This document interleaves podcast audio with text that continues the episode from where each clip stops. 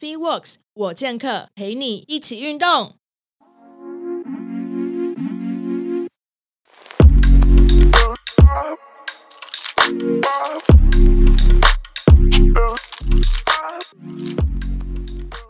大家好，欢迎收听 FeeWorks 我健客。今天呢，就是邀请到我自己认为，就是我认识这么多教练中，就是算很资深厉害的教练。那为什么我觉得他很资深厉害呢？是因为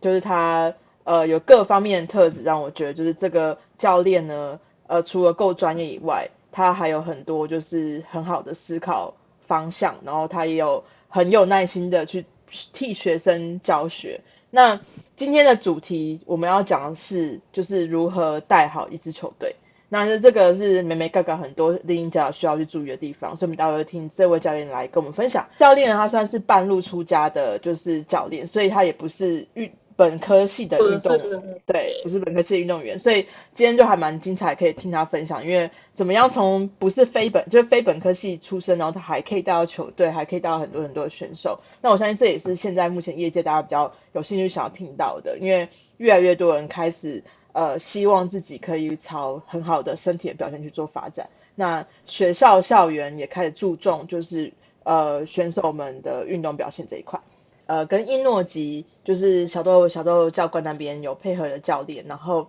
他自己本身呢，就是也是有带很多球队、带很多选手经验。那我相信，因为现在很多呃，不管是赛运动赛事啊，或者是说整个校园对于就是。选手或者学生的运动表现开始越来越注重，所以很多教练他未来可能也会想要发展成就是运动表现或是呃这个球队的教练的这个专专项，就往这方向去发展了。所以今天汪汪就会带给我们这个主题，如何带好一支球队。那我们先欢迎汪汪。我也不敢说我是就是经验非常丰富的教练，但是就是就是带了几支这样子，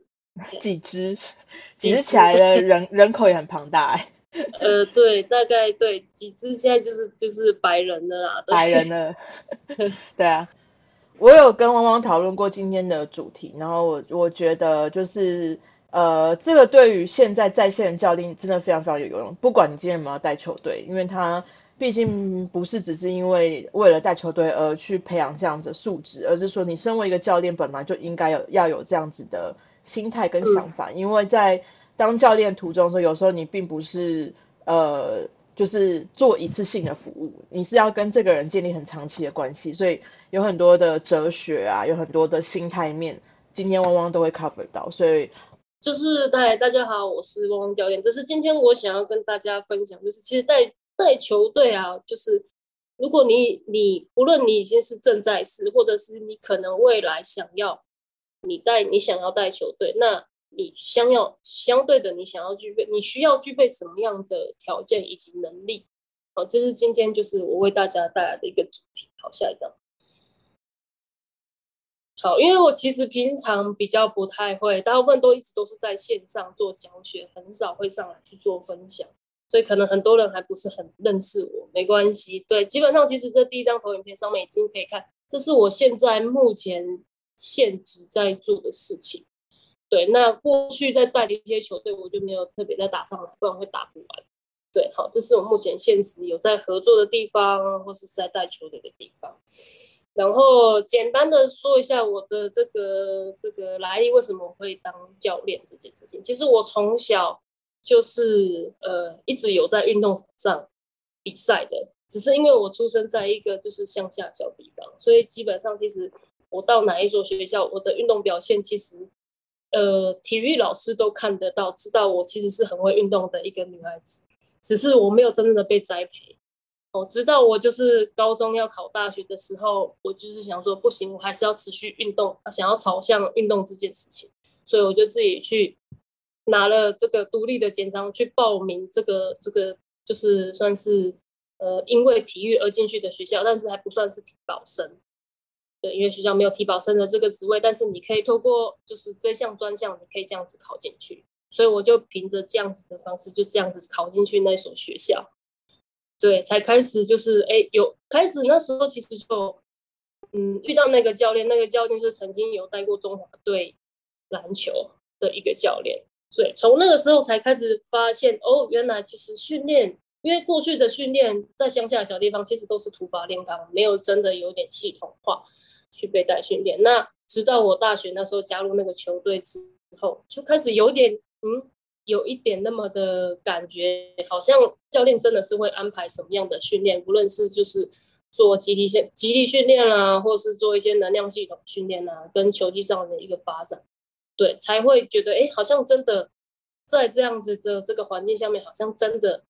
是有系统的在被训练，对，那因此这样子的话，其实其实一直都有在运动嘛。那也后来出了社会之后，还是立志想要去朝这个当教练的这个方向。对，那就凭着自己这是有一个一股热血，才去这个接触了这个行业这样子。好，那直接到下一个下一个主题。对，好，那今天这个是我要跟大家分享的四大区块这个大纲的部分。对，那从这个你的思维去做一个跳脱，到当一个教练，你所需要想要有什么样的思维，跟什么样具备什么样的条件，哦，来到你开始在执行教学的时候，可能在教学上面需要的哪一些细节，哦，接下来到球场上面。的时候开始要带领这些球队的时候，你可能会面临很多很临场需要呃解除的一些状况，要排除的一些状况，这样子。好，下一张。好，呃，说到这个脱颖而出，就是其实因为我本身其实开始当教练的时候，也是是在这个呃大型的俱乐部里面。那其实，在那个把自己丢到那个环境里面，其实所有的教练基本上其实都是走向健美啦。大家都还是在比较说要变什么肌肉啦，多大块啦，这之类的，然后线条要多美。对我也是在这样子的环境底下，所开始就是让自己慢慢的萌芽出来的一个教练，所以一定会被这样子的环境所受影响。所以我也有一一阵子是在一直都在练健美这件事情。哦，你有比过赛对不对？我记得。呃呃，对对对对，我有出赛过去比健美这样子。嗯，对，就在这个就是就是一个这个呃同事的怂恿下，就说啊，你都练成这样子了，来出来比个赛这样子，对，就出 来比个健美，对。但是其实后来就是因为就是因为都在这样子的环境，所以你所接触到的客源，基本上公司就是知道哦，你比健美，所以大家其实都会看得到你的身材，也知道说哦，你在增肌减脂可能可以很厉害，所以只要。进入到这样子的这个环境里面，然后带出这样子的这个客户，然后其实客户大部分去到健身房，要不外乎就是要减肥，不外乎就是想要这个体态变美，所以我就会接触到这样子很多很多这样子想要让自己体态变美、想要减肥的的学员。对，可是在这中间，其实我去思考了一些事情，就是说，嗯，我曾经过去。基本上其实就是我算是半个运动员嘛，被这样子带过。那我再来做健美这件事情的时候，其实我那时候其实真的有发现自己的身体真的没有那么的好用。对，觉得好像哎力气是变大了，没错，身体好像就是稍微肌肉有那么一些线条了，可是好像跟运动表现没有太多直接关系。嗯，对。那这时候其实还有在就是客户，虽然我带来都是所谓的需要增肌减脂、要减肥的这些客人，可是，在他们身上其实你也会发现一些问题，对，没有办法在他们身上直接用到什么增肌减脂，真的是把他们超爆了。对，其实就觉得在他们的身上，其实真的真的在这个职场上面，你发现到的，在他们身上发现到的问题，你就会想要开始帮他们解决，我就会开始去思考。那其实这就是。我就会觉得，其实啊，我当当你开始接触当开始当教练的时候，也是在自我就是在探索你想要当什么样子的教练。然后我也觉得，在学习的过程当中，我也觉得你一直都是在探索人体这件事情。我觉得我就会比喻说，其实人体就像一个地图一样，你一开始只能看到就是哦，这个肌肉这样子练。开始你渐渐去学习的时候，你就会慢慢的打开视角，对，这这个地图就会越来越大张，那你的思维、你的想法就会越来越不同。所以，我所以呢，在这个脱颖而出的过程当中，其实你想要当什么样的教练，跟为什么这件事情，所以会一直反复的在问自己。如果你今天啊，其实当你要当当这样子的教练，其实就是你想要你想要教育什么样子的学学生，你教育这样子的学生，你要教育他的身体，他的身体想要成要成为什么样子的样子，就是就是教练你要教出什么样子的身体。就是每个人都有自己的选择啊，也没有说呃一直对，所以不是增肌减脂，对对对对对对，不是增肌减脂健美这件事情不好，是因为不是每一个人都想要增肌减脂。对对对，所以我所以我印象很深刻的是，就是呃，我遇到的一个 case 是，他来的这个目的，因为通常来我们在做这个事上的时候，一定都会询问到，就是哎，你为什么会想要来当教练？其实我都会问为什么。对，就像我会问我自己，为什么我要当这样子的教练？嗯对对，所以其实就是客户就是像我们的导师一样。当我其实遇到第一个 case，他不是要增肌减脂，他他要的是他说我想要健康。嗯对对对，因为他在练的过程当中让自己受伤了，可是他又是个喜欢运动的人，所以在他身上其实就知道，就是他是需要被帮助的。嗯对，就因为这样子，其实后来就是接触越多，就是这样子需要被帮助的学员之后，你就会开始去反思，那你到底想要当什么样的教练？你还是想要只是教教就是呃漂亮的肌肉，还是你只是想要，还是你想要教导的这个学他的身体是能够成为一个很好用，而不会不容易受伤的身体？嗯，对，这就是我我会去这个去想想的这个方向。所以在这个部分，其实嗯对，所以其实基本上其实就是当你看到这个人体上面他有什么样的问题，我就会去想办法去找解决，或者是我会嗯去学习。所以这三个脱颖而出，其实这三个是有就是就是一个相互应的关系。对、嗯你想要成为什么样的教练，你但是你在学员身上发现了什么样的问题，对你就会想要去学习什么。哦，他就是一直一直反复反复的一直在考验你到底想要当什么样的教练，为什么？那那弯弯我有问题是，如果今天是你问这个学员进来是跟你讲说，我想要增肌简直，是我想要走健美，你还是有办法教他吗？我还是有办法教他，对，但是就是我还是要会先从评估开始。你还是会先把它功能性调整好，适应先调整好，然后因为其再开始。实一对，因为其实就是一一般一般客户啦，一般客户其实就跟选手的想法差异会差很多。嗯嗯。那第一个，个就是你身体有没有这样子的，就是基本嘛，你的身体功能。如果你今天做一个呃背部的训练，你连这个肩胛做一个后收的动作你都不会，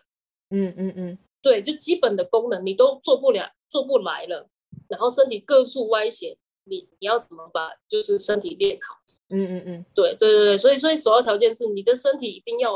有一个很好很好用的身体，对你才有你选接下来要做的事情。对对，你才有选择你要去做什么样子，你想要去训练，你想要让你的身体训练成什么样子，这都是嗯嗯。现以我现在的思维，我都会这样子来告诉我的学员。嗯，对，以我以前还没有接触、还没有这么多经验的时候，其实学员说什么我们就做什么。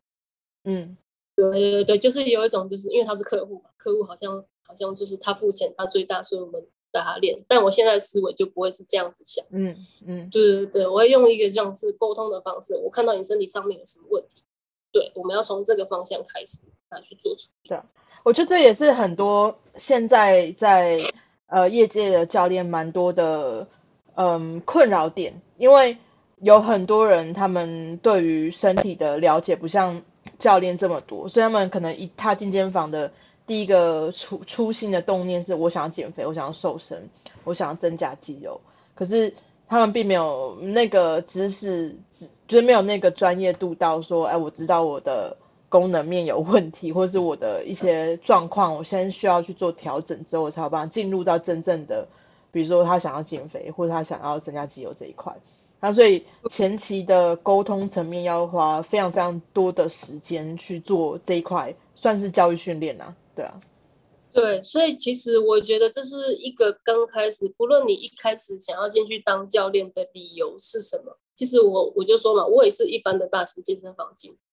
的这这个环境的，对，那是怎么样子，就是让我演变成现在就是思维是这样子的。当然还是有透过就是我平常的观察，观察身体人体的一些问题，然后再额外再去学习，扩充自己的知识面。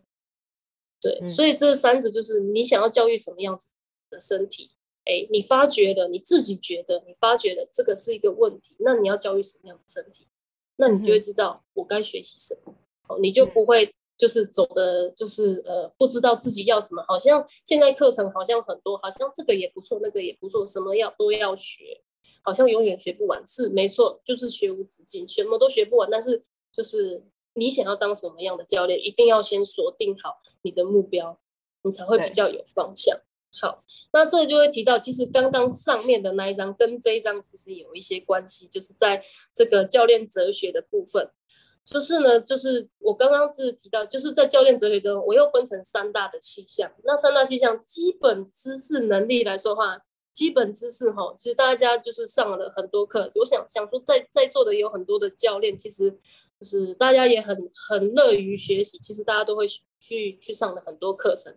对，其实知识啊，身体就是知识面来说，大家不缺乏，缺乏其实就是自觉自己，就是我刚刚说的。你想要成为什么样的教练的动机？对，你要学什么东西，就其实就是没有没有什么太大的问题。主要是你自己要先，你自己要先知道你想要你想要当什么样的教练，哦，然后再来是你你发觉你比较适合，或是你比较擅长，哦，每一个教练都有每个教练的特色，所以你比较擅长做什么样子的这个呃。钻研就是你特别想要钻研什么，对什么特别有兴趣，你就会去特别去钻研什么样子的课程。对，那就会造成你自己个人的特色，你就有个人的特质出来。对，再来是观察力的部分，就是无论你是在观察呃人体也好，环境也好，或者是就是情绪也好，因为因为有带，因为你带的毕竟是人。对，人也是有情绪的，对，所以就是就是有很多的这样子的这些细节，哦，这些都是就是基本能力啦，哦，不要说是只有知识而已，他还有身体，就是当一个教练的基本的能力，对，然后再来是当你已经设定好你要当这样子的教练，你也觉得你喜欢朝这个方面去钻研的时候，你去学习，你就要用身体去体会，有体会了，你在做教学的时候。你比较可以，就是你的知识跟你的食物面能够可以搭得上，对对对，就不会说哦，你知道这件事情，可是你身体却做不出来，却讲不出来，因为你自己本身身体没有体会到这件事情。对啊，哎，汪汪这边可以分享一下，就是以往你在还没有这样子有系统化的训练之前，然后这些比如说这些学生好了，他们可能遇到。就是什么样的教练的教学状况，跟你呃加入之后再做再带他们做训练的那个差异化在哪里？你是说，如果他他之前是有被其他的教练带过，后来再给我带？哦，对对对。呃，中间的差异化其实就是他对身体运用的了解。嗯，对，嗯，有些就是其实也，嗯，我就说，其实当一开始你你。我我一开始当教练的时候，一开始对于身体的了解大概就是只有就是肌肉的位置，训练哪一块肌肉。嗯，对。但我现在去做的训练都是做一个呃呃串联性的动作、协调性的动作的时候，他就不会是用这样子的思维。所以我在带就是曾经有被就是只被训练过肌肉却没有身体联动的这个概念的身体的时候，就会发现他们。身体其实不太会运用，就是就是就是把身体连起来做，嗯嗯嗯，对，就会。变成是它变成就是屈，就是手是手，脚是脚，我手很会出力，我脚很会出力，可是连贯起来却做起来怪怪的，嗯，对，我不知道大家有没有遇过像这样子的学员，或者是他的协调性真的是不是很好的，就是他可能就是模仿那个动作，可他并不知道。身体怎么样？真正身体运用的含义，对，没错，对，对，对，对，对，对，对，其实差会差在这个地方。嗯嗯，对，所以其实就是当你学习到，跟你体会到，你教出去的东西，你就会观察到，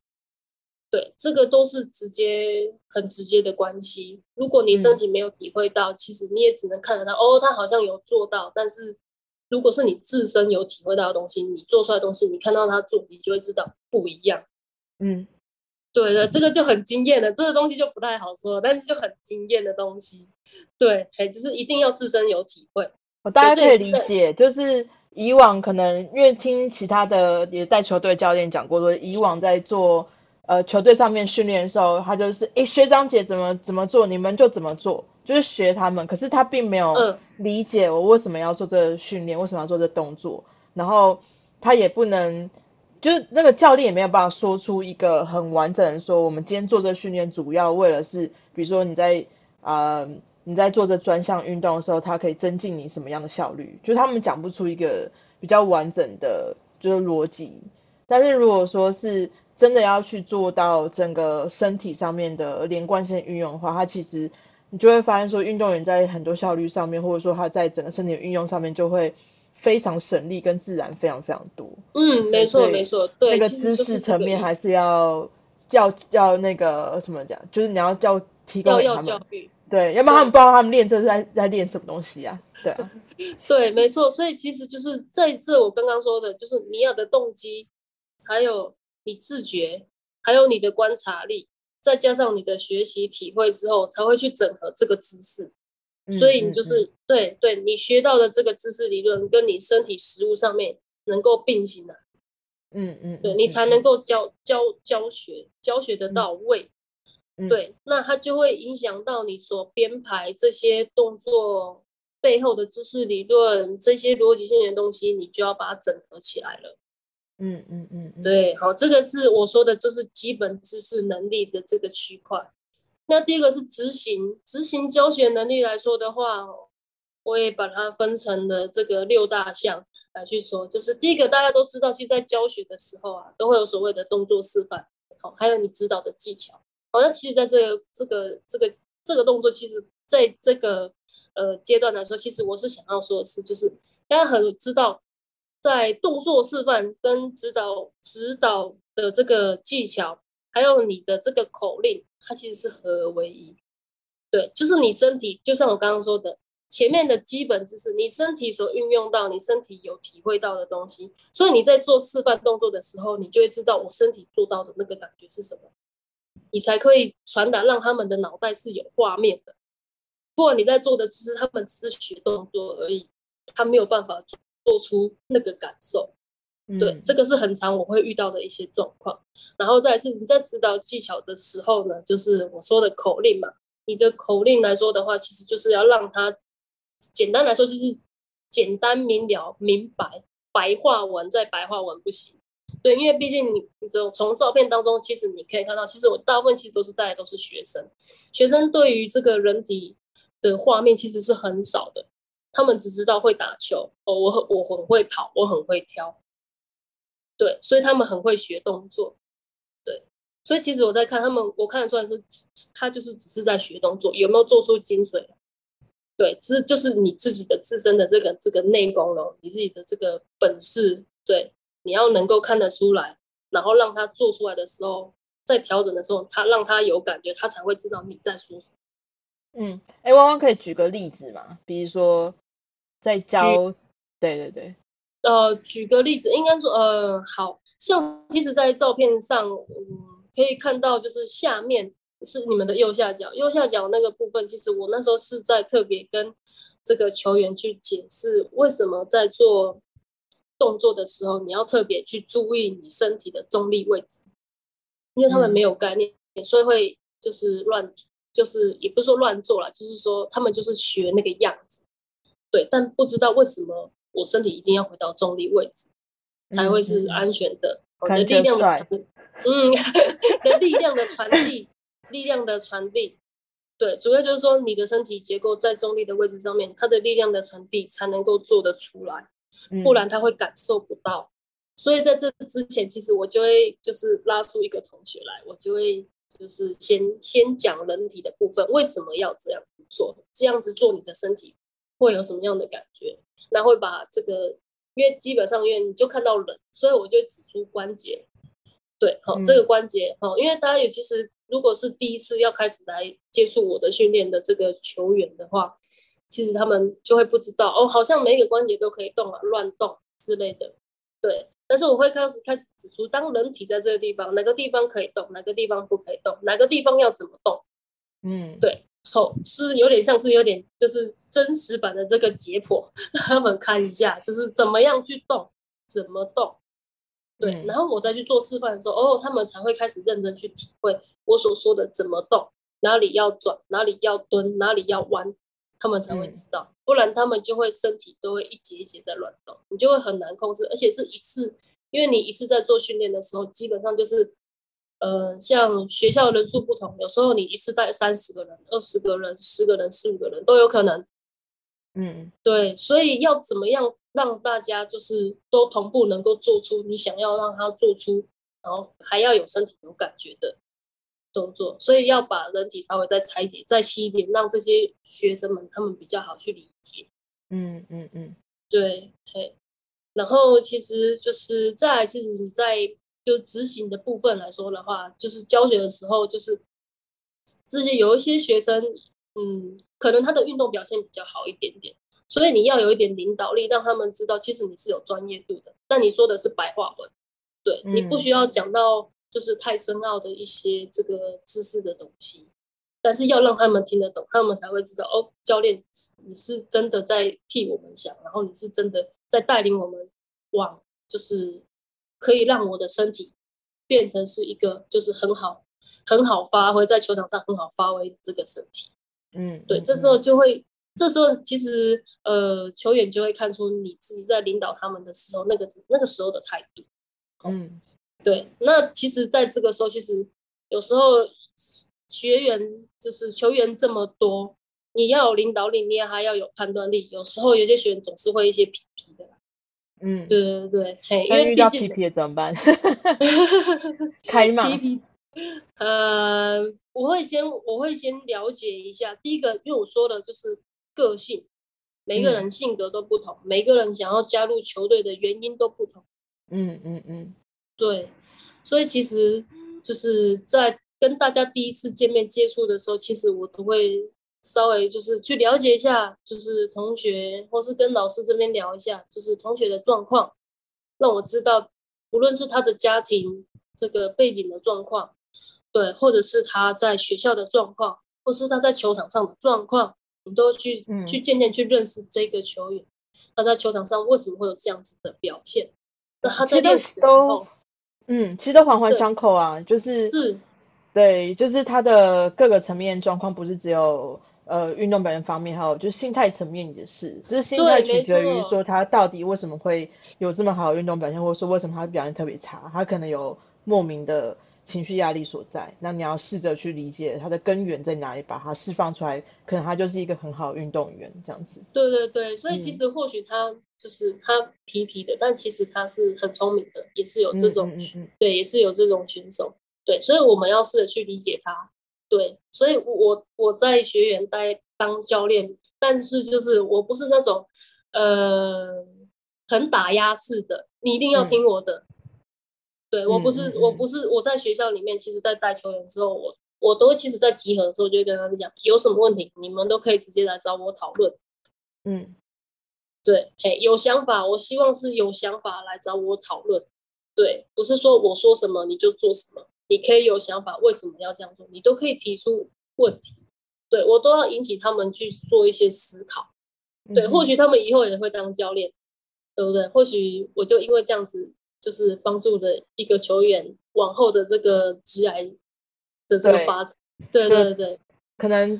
打球打到退休之后还是可以考虑，对他们一定会退役嘛，对啊，嗯嗯嗯，所以其实很多球员就是他们就是要么就不爱读书，要么就很爱运动，嗯，对，所以他们一定会有退役的那年。那退役之后他们要做什么？嗯，对，其实有看过很多退役之后的一些球员的这个往后的生活。有些真的是没有方向，因为只会只剩下只会打球了，没有打球，他真的不知道要做什么。嗯嗯嗯，对对对，所以其实就是在执行教学的这个部分来说的话，其实有它有很多的层面要要要去思考，人性也好，教学这些东西都有。对，那最后其实总和上面的这个问题来说，其实就是再来就是要还是要再整合。对，你要一定要有整合的能力，那整。整合能力来说的话，其实就是你对于这个球队有一个影响力。你跟教练，教练我们所谓会有教练团，因为有时候带一个球队不是只有一个教练，有时候两个教练来配一个这个呃物理治疗师或者是呃防护员，哎，我们都会互相去做一个沟通。那其实在这三方面，其实就是你你跟这些教练群来说的话的人际关系，你们的这个合作关系还要互相沟通。对，大家在就是大家是一个 team 啊，除了这个球队是一个 team 之外，连教练还是一个 team，超难超难搞的，就是一个怎你没有做怎样都是没有一个做好，就会有个政治政治问题的感觉。还有总教练啊，对不对？还有对就是对对对对，所以就是技术教练，对，所以我之前曾经带职业球队的时候，就会有所谓的一个一个总教练，然后两个执行教练，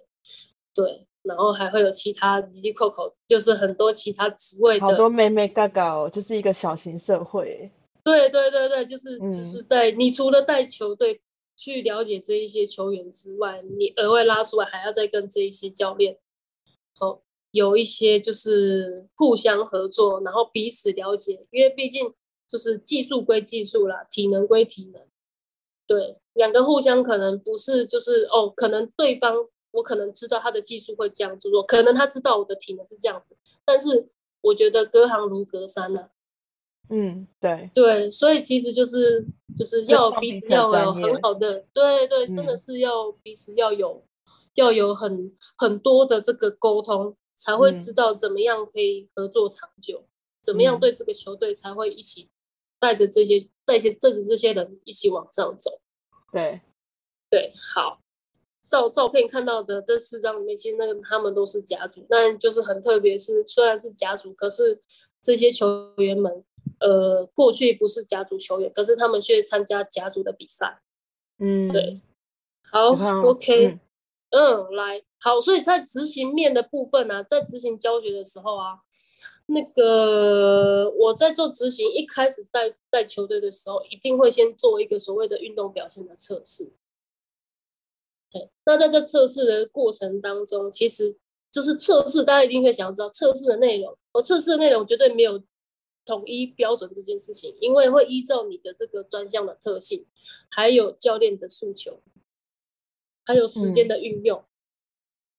对，因为像有时候可能学校，因为毕竟你进到校园里面，其实你能够运用他们在做检测的时候，可能教练说：“哦，我只有一个小时，我只有两个小时。”那你一次要测这么多人，对，嘿，你要在这个时间内测完，你要看到你想要看到的，每一个人都看到。哇，那怎么看？所以其实我在为我做体验课，在做评估的时候，大家就已经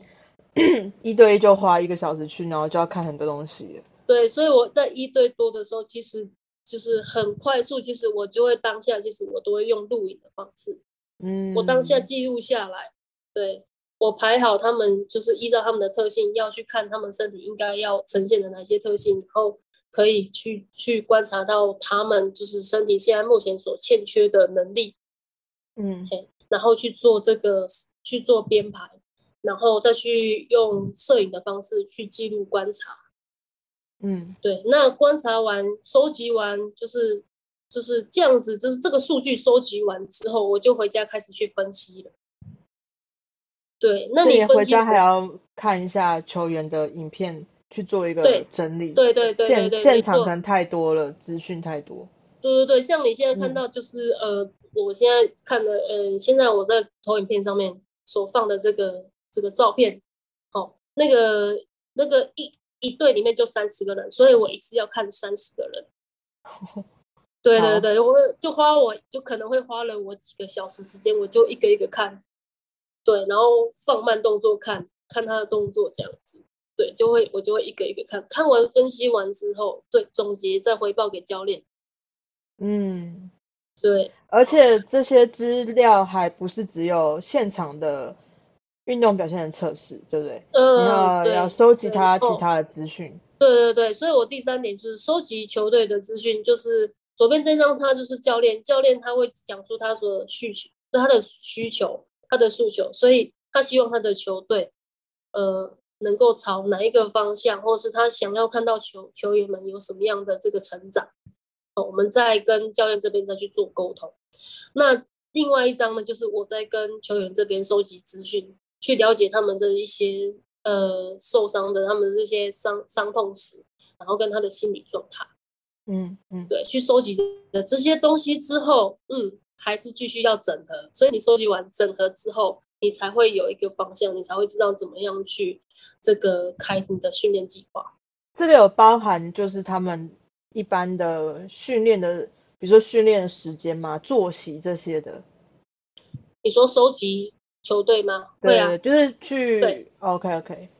对对，所以其实就是各方面，尤其是时间的东西。对，是因为我觉得就时间是一个非常难去，你的三十个人可能每个都有，比如说还不要讲每个好，可能比较呃主要的那几个，他可能就要特别花多一点时间去做训练之类的，那时间规划上面就要非常非常的精准。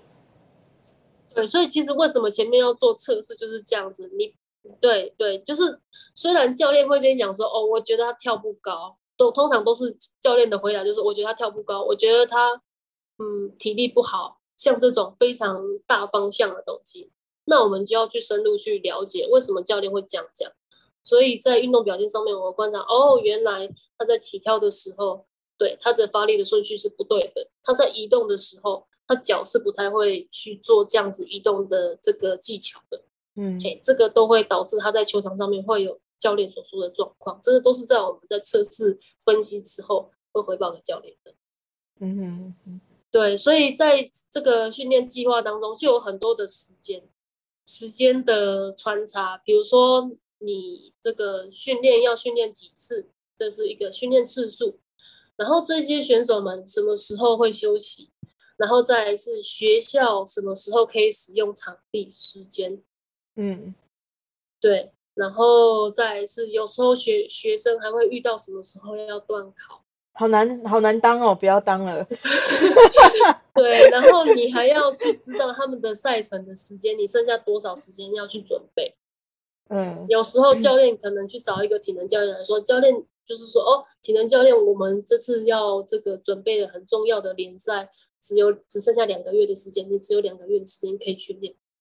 嗯，对，那压力好大。很短呢。对对对，那你就要想办法，真的，我就真的遇到，就是两个月的时间，他要在他在球员身上看到什么样的表现。嗯嗯嗯，对对对对，所以就是当光是时间，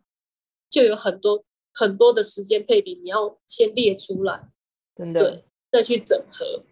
而且还要包含你自己。其他的教学，你还不是只是同时间可能有带一两只，然后还有带其他的单一的一对一的选手之类的。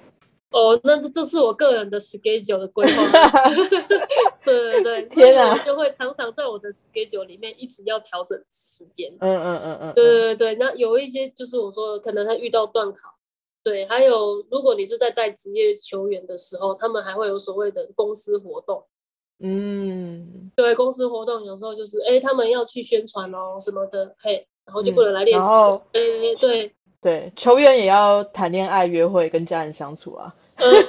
那个这个就会交给这个技术教练，他们他们是这样子，就是教练的个性也会影响到训练的计划。嗯嗯，对对对对，好，先跳下一章。好，这个要讲是不是很多？讲不完。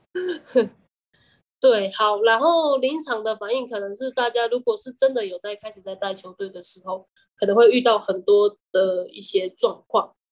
好，那这个就真的是非常吃经验。对，所以你从我的这些 PPT 里面，就是有一些选手他们在训练的一些就是照片，你可以看到他在各种不一样的场地，有时候真的是临时变卦。对，所以你要。很清楚，好像疫情嘛，或者是对突然间场场地不能使用，那对整整坨人要带去哪里？对对，没错。所以所谓的临场的状况，这个临场的状况，我大概举出可能的状况啦，就是呃，第一个场地的部分，有时候可能我真的曾经遇过，我已经在路上了，我已经在学校的路上，那个教练跟我说，呃，老师这个健身房不能使用，后来是老师。这个呃，体育馆不能使用。对我已经在路上了。对，是这种非常临时的状况，所以你要想，所以这时候你的训练计划，你的目标很明确。当你换了一个场地，可是你的训练目标还是一样在哦。对，你的训练计划里面还是不会有太大的跟动哦。嗯，对对，所以这个就要就是真的要做好规划，对你才不会因为这些临时的变动变得不知所措。然后再来是还有是呃选手受伤，可能哦，前一天、对，嗯生病啊，受受伤嗯对，有时候是呃前一天教练就是安排了一场友谊赛，但是这种事情有时候他不会跟我说，我不晓得。对他安排了一场友谊赛，结果他在场上可能跟人家互撞，嗯，或者是跳下来扭到脚这种受伤的状况。嗯，然后在训练的时候，我已经人到的时候，选手才跟我说：“哦，教练，我怎么了？”嗯，对嗯，好像这种临时状况，或者是器材的限制，哦，嗯，对，器材的限制，你看我我这个里面的照片，去运用的器材都不一样。有时候是因为真的是场地的关系，会有因为你所能够用的器材有限，你要怎么嗯？样去就是去应变？哦，还是一样回到你的训练计划，你的嗯训练训练计划是什么？对，你要怎么样去编排？对，好、这个就真的是很临时的状况。然后或者是你可能会遇到呃选手跟你说，老师我等一下要去考试，老师我等一下可能要要跟爸妈出去，老师我可能等一下要去复健，这种很临时的状况，对，都会遇到。然后再来是有时候你会遇到学校呃有活动，或是就是我刚刚说呃学校突然有活动，对，在那一天场地不能够使用，然后我们会被限制，就是哦，你可能去哪里？所以就像中间这一张，本来我们一开始设定是跟教练说我们要去体育馆，后来我一到现场的时候，连老师都坐在外面，然后看着我说体育馆不能使用，然后我就说好，我知道了。对，就要嗯灵灵机变动一下，看现场有什么替代方案，或是替代的，就是场地可以做训练。对对对，所以你要脑中就很快的去去应变这些这些变化。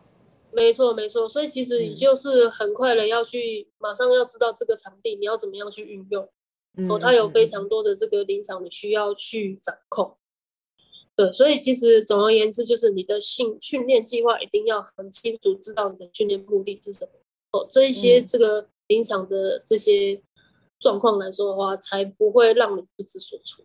嗯嗯嗯嗯。好，OK，那就直接下一张。那那我想问一下，嗯就是好，训练计划要越方向越大越好吗？还是越细越好？因为越嗯细的话，可能就会因应刚刚讲那些变变数，比如说器材，然后场地之类的。嗯嗯，对，其实其实我们会缩小一个范围，其实这个又又牵扯到就是呃，就是周期化的安排。嗯嗯嗯，我们在训练的过程当中会安排这个周期化，那这个周期化就是我刚刚所说的时间。他说他接下来我们下一个目标比赛的时间是什么时候？我这个周期要怎么安排？他现在生理的、生理的适应到什么样的阶段？嗯嗯嗯嗯嗯嗯，懂。对，所以这个训练计划又又是一一段需要讲的。那这个后续我会再跟大家说。好，好，来下一张。这个影片其实这个选手，我就说了，这个球队来说的话，这些球员没有人是家族出身的球员，他们是来到这个学校，这个学校他们就是报家族的，对，但其实他们的成绩不算差，嗯。对，但是教练其实就人真的是很好，就因为这些孩子，就是教练就是想要帮助这些孩子去追梦，嗯哼，对嗯对，就是有这样子很有心的教练，所以才请就是体能教练来协助他们。呃，虽然他们没有天生就是很好的这个这个身体素质，但是透过训练，他们也是会有自己的一片天。嗯，对，所以就因为这样子，那我就说了，这一位选手来说的话，他的位置，因为他是排球，这是排球队，那他的位置是大炮手，就是攻击手的意思。对他们很需要跳，嗯对那毕竟是排球，所以在起跳的时候你不能跳过头，不然你就会触网就犯规了。哦，嗯，对对对对对对，所以我就会常常会在练他们身体的重心，要去掌控这个东西。那因为毕竟好，这个选手就是他们从呃高中一年级练到现在已经高三了，已经跟着我练了三年了，所以我刚刚说前前面是你在咨询教学的时候，你的口令啊，你的口令一定要很清楚，你想要传递什么，他们才知道要怎么去修正自己的身体。对，那他在，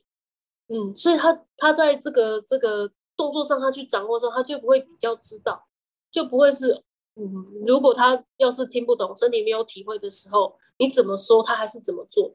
他还是会做他的。你有些教练应该会遇到这种状况，我怎么说，你怎么就是不会修正，不然那个球速度很快，打排球是速度也很快，球一来他就要打了，对，怎么修正，怎么在空中修正。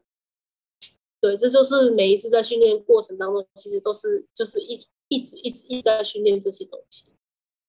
好，OK，好，所以以上分享来说的话，为什么会有这些东西？好，对，所以就是不论你现在是已经在进行式，已经在带球队的，或者是你可能未来想要想要有机会可以接触可以带球队的话，就是怎么样，就是训练的方，就是我刚刚说的，就是你要去学习什么。你就会成为什么样的教练哦？因为其实我会推荐，就是豆姐他们的系统是，其实他们真的教的很细，也很清楚，而且也很有脉络，很有逻辑性的在在带。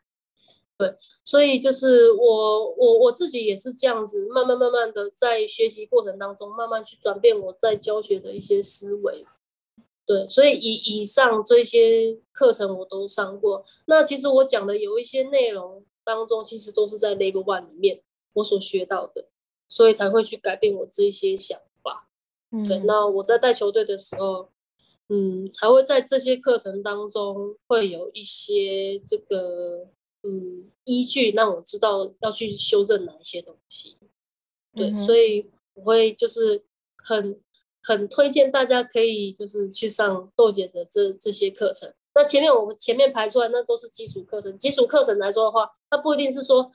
一，呃，要帮助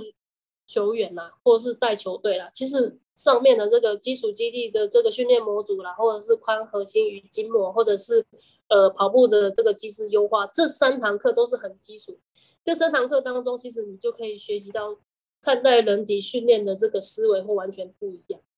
嗯，对，会打开你另一个视角。对，你会从另一个视角去看人体，对我觉得是很值得推荐的。哦，它还是其实可以直接运用在就是一般人身上。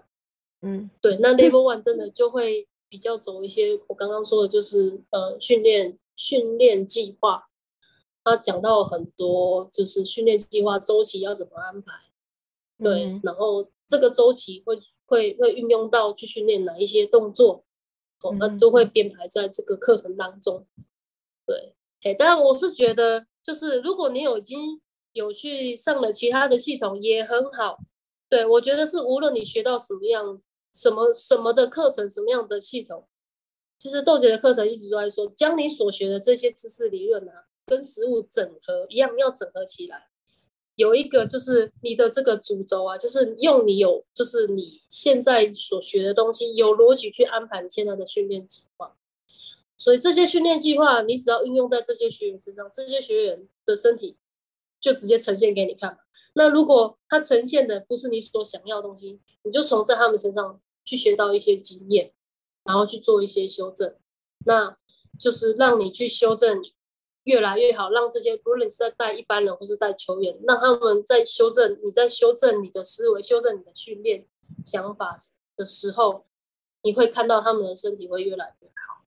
嗯，哦，也因此这样子，他们身体越来越好，也会帮助让他们的提升他们的运动表现。对，以上，谢谢。其实我觉得现在就连一般人也都开始在追求。就是好用的身呃，其实现在应该是说，就是台湾其实有很多一般人都会报的赛事，比如说路跑，比如说三项，对啊，对对对对对，像这种，像这种，就是真的是我觉得已经蛮蛮多。不论是大厂，大厂会有一些高手，小厂就会一些想要去玩玩试试水温的也是有。嗯，对，所以现在其实有很多赛事，而且再是就是现在其实。大家对运动的这个意识抬头，其实真的蛮蛮高的，对，所以大家都会，对对对，所以大家都很很很愿意的，就是从事从事就是就是运动，不论是什么样的专项，都都会有，